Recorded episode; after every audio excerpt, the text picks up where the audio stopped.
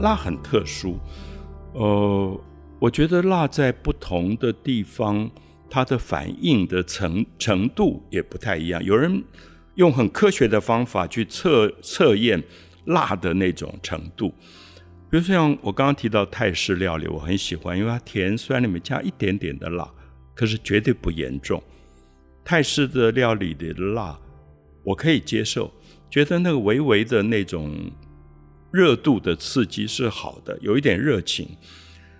呃，可是我常常提醒朋友说，呃，你如果去湖南，你最好不要乱叫辣的，因为我进餐馆，那个老板说大辣、中辣、小辣，我觉得我还可以吃辣，因为妈妈是北方人，她吃辣的，所以我就说中辣。等到菜来了以后，我咬一口，我都快完蛋了，好像觉得。嘴唇马上就燃烧起来的感觉，那个辣真是蛮惊人的那种辣。那甚至我觉得我到四川吃到的辣，我还比较能接受，因为它是麻辣。它的麻使你的触觉上，麻其实是触觉，不完全是味觉，有一部分降低了那个辣的刺激性。好，我们知道“辣”这个字，我们今天不止在讲辣椒。我们现在讲一个女孩子很敢做，很敢当，我们叫辣妹。可是不知道大家有没有想过，我们很少讲辣哥，辣很少用在男性身上，用在女性身上。我自己后来思考，我觉得会不会有一个可能是，其实我们社会是男性主流的社会，我们很多的道德法律都是由男性制定的。所以男性怎么去无法无天，你也不会说他辣。可是男性不太容许女性反叛，所以女性如果她的行为模式违反男性制定的道德跟律法，大家就会说辣妹。辣妹现在可能好一点，以前其实是有一点负面的意思的。还有泼辣，我们也很少讲男性泼辣，我们常讲女性泼辣。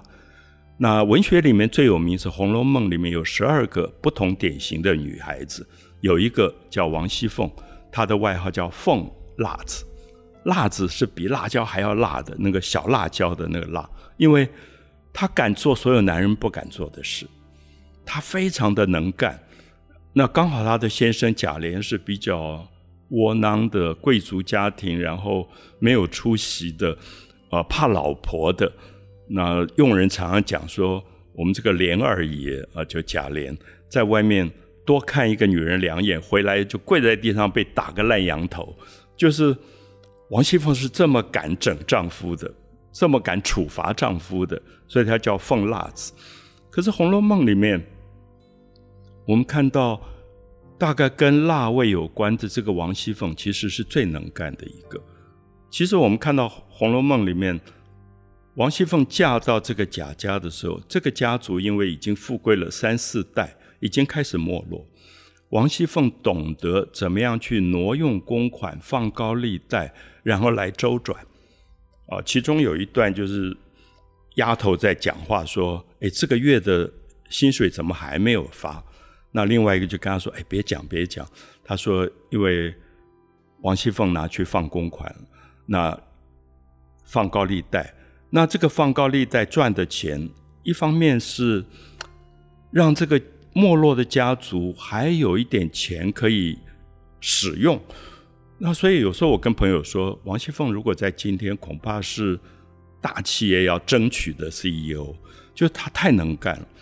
甚至他有一天发现，他先生贾琏也挂了一个什么官场的名字，可是。也不好好上班，也不能，也没有什么作为。他就想，哎，这个官印可以用，他就变成了司法黄牛。什么叫司法黄牛？就有人打官司，可能本来判无期徒刑，可是王熙凤就让他的佣人望儿去跟那个人说，贾琏贾家是有权有势的家族，写一封信官说一下，可能你的刑罚就会减低。结果他就现赚三千两银子，所以我们就看到《红楼梦》里面这个二十岁上下的女孩厉害的不得了。呃，我朋友在美国教《红楼梦》，就跟我说，每一年学期结束，他就会测试说十二金钗十二个女孩，你们最喜欢哪一个排名？那他问我，我说啊，林黛玉吗？薛宝钗？他说你都猜错了，现在第一名永远是王熙凤。那我想，因为时代不太一样，现在女孩子大概不要像林黛玉整天哭，她要，她就希望像王熙凤可以独当一面，呃，很很敢做自己。所以这个辣有它正面的意义，这个辣就是说敢负责、热情，然后不逃避事情，然后别人不敢做的事，她很敢去做。所以我会希望说，大家了解到味觉常常是两面的。常常是两面。刚刚讲到说有一个地方东西是特特别特别辣的，我不知道大家有没有注意，这个地方大概从清朝末年就一直出那种搞革命的人，很叛逆个性的，就是翻江倒海，然后不信邪，他就特别可以不守规则。所以，我我想味觉其实很值得我们好好去思考，就是如果这个人偏甜。比如《红楼梦》里面一个喜欢吃甜食的，就是薛宝钗。薛宝钗贾母问她说：“哎，你十五岁，我要给你过生日，找人来外汇，你喜欢吃什么？”那薛宝钗很聪明，不止聪明，而且很周到。她想老人家，贾母问她，老人家都喜欢吃甜烂之物，她就回答都是什么芋泥呀，什么什么这种东西。贾母就非常喜欢她。所以《红楼梦》里面做人最成功就是薛宝钗，上上下下没有一个人不喜欢她，因为我们叫圆融，或者有时候是圆滑，就她不得罪任何人。那林黛玉是比较偏于酸性的，她常常会酸别人一下，因为她九岁就变成了孤儿，然后投靠外祖母，那她没有安全感。所以常常他会觉得说，他又看不起很多的事情，所以他的个性里面就有一点偏在酸，然后整天都在哭，那很悲剧的一个个性。所以我有时候用味觉来看《红楼梦》这几个人物典范，就觉得非常有趣。那我也相信我的朋友在美国说的，王熙凤现在永远大概列在第一名，的确是一个新的趋势，因为新的世界在。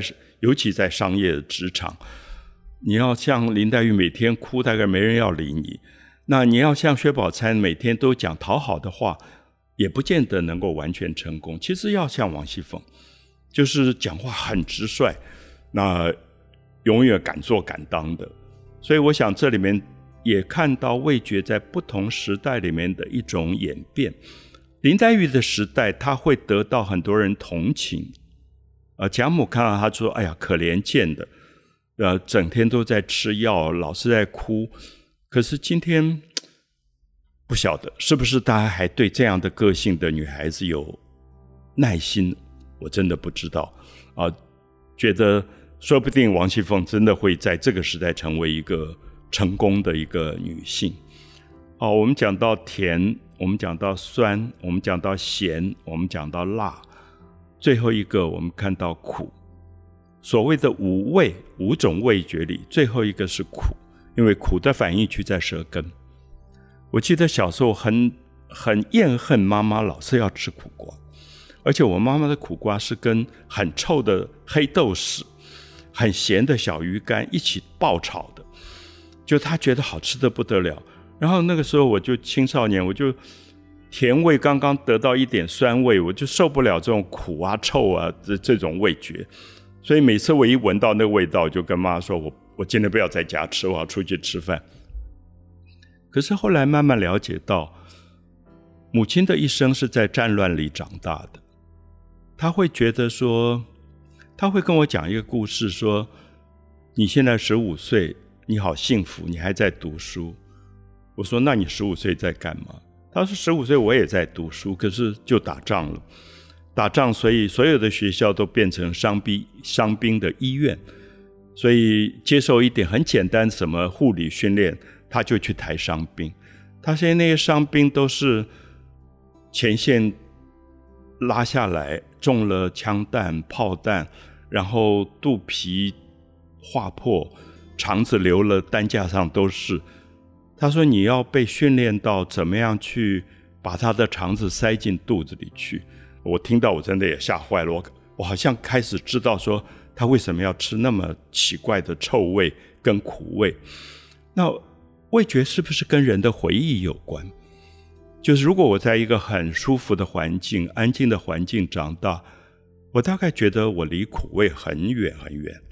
所以我自己一直有一个很深的印象。我当时跟妈妈说：“哦，那是你那一代的事，我这一代战后出生，我一辈子都不要吃苦。”我后来跟很多年轻朋友说，这句话最好不要太早讲，因为苦味等在你人生的最后。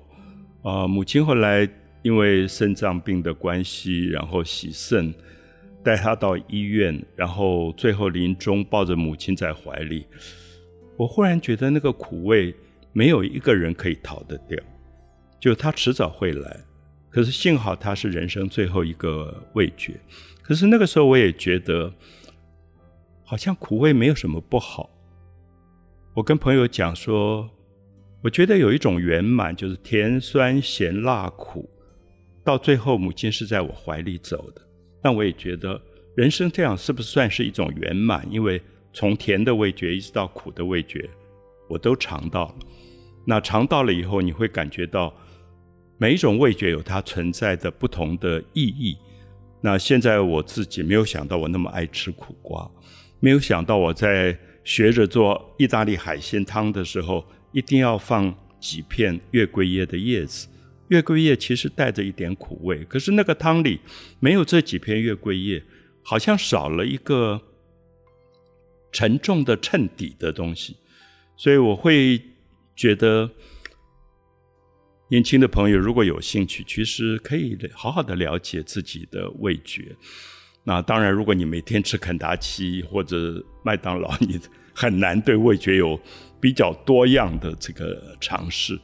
那幸好我们那一代，因为母亲做很多不同的料理，那我现在也可以从不同国家、不同民族的料理，去尝试理解每一个民族存存在的不同的意义跟价值。我在法国的时候，有一天我的教授忽然问我说：“你喜欢吃我们法国的 fromage 吗？cheese？” 那我说有啊。他说：“你吃哪几种啊？”我就跟他说 v a s h g i h i 啊什么呢？他说：“哦，那都是小孩子吃的，奶味太重，偏甜这样。”那他就跟我讲那种很臭、很臭的那种 cheese。那我也去尝试买，贵的要死。我不知道为什么那么臭还那么贵。然后他说：“你知道那个配红酒有多好多好？”然后他跟我讲了一句话，到现在我都在想。他说：“一个民族不够老，不会懂得吃臭。”那我忽然懂了这句话。那一个民族不够老。不懂得吃臭，那臭是什么？可能连腐烂，到最后你都要去吃它。